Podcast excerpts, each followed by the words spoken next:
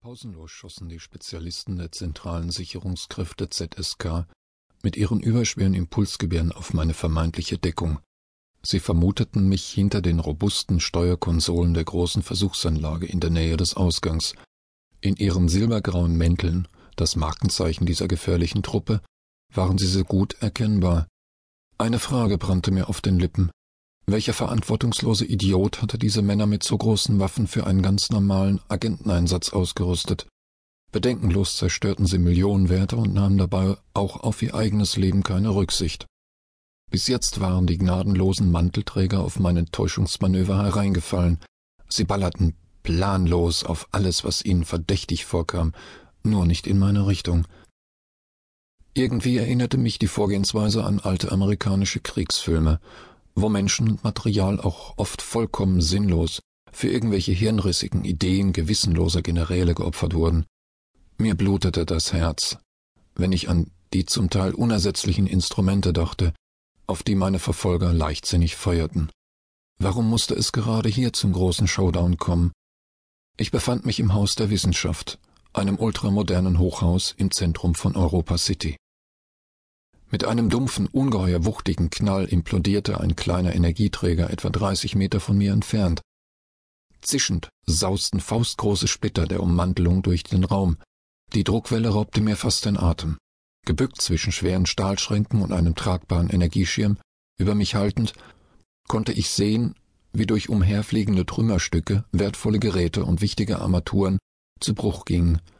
Überall in den weiträumigen Laboratorien flammten kleine Brände auf, hervorgerufen von glühend heißen metallenen Teilstücken des Energieträgers. Rußiger Qualm quälte meine Lungen und der beißende Gestank nach verbranntem Kunststoff verursachte mir Übelkeit. Zu allem Unglück begannen meine Augen von den ätzenden Verbrennungsgasen zu tränen.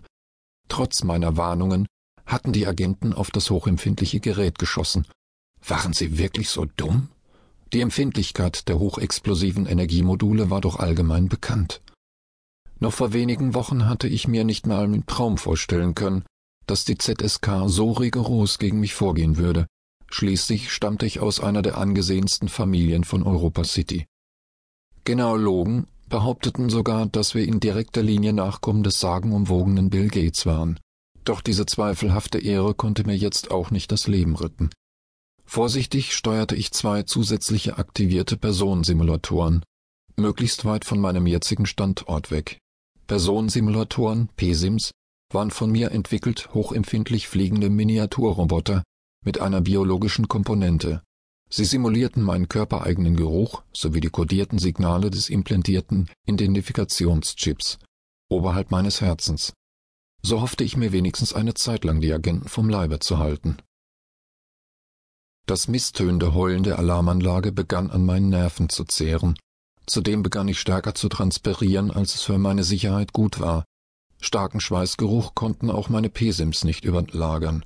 In der rechten Brusttasche meiner Montur befand sich ein schnell wirkendes Beruhigungsmittel, mit der löblichen Eigenschaft, nicht meine Konzentration und Reaktionsfähigkeit zu beeinträchtigen. Hastig öffnete ich die Verpackung und schluckte das schnell lösliche Präparat. Sofort setzte die Wirkung ein, und meine innere Ruhe kehrte wieder zurück. Bei meinem Aufenthalt bei den Wildmenschen hatte ich so einiges über Kampftechniken gelernt, aber in einer Ausnahmesituation wie dieser konnte ein Medikament ganz nützlich sein. Mein bisheriges Leben war in geraden Bahnen verlaufen, und von ein paar Jugendstreichen abgesehen, konnte man mich getrost als einen introvertierten Langweiler bezeichnen. Dass gerade ich, der Hauptakteur, einer Handlung von historischer Bedeutung sein würde, empfand ich als größten Treppenwitz der Geschichte.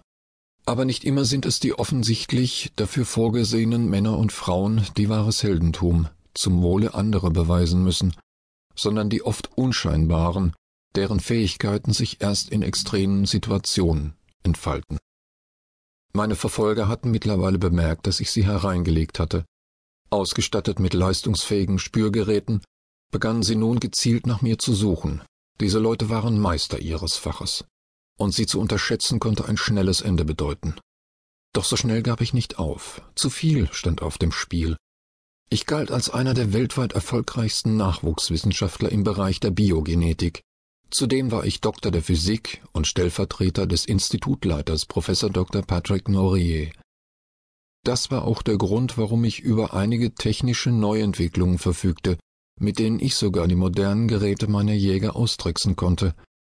So überheblich es auch klingen mag, von mir hing das Überleben der Menschheit ab. Was war eigentlich passiert? Wie konnte ein Angehöriger der Oberschicht mit glänzenden Zukunftsaussichten, der zu einer der vornehmsten Familien von Europa City gehörte, in eine so auswegslose Lage geraten? Es begann alles mit einer Einladung zu einem Jagdausflug, zu einer Jagd auf Wildmenschen. Ursprünglich wurde diese Sportart vor fast 400 Jahren eingeführt, um der Menschenmassen Herr zu werden, die nach der großen Wende überlebt hatten und damals noch weite Teile der Erde bevölkerten. Sie galten als große Plage und wurden von unseren Vorfahren als Parasiten und Schmarotzer eingestuft, die es unbedingt auszurotten galt.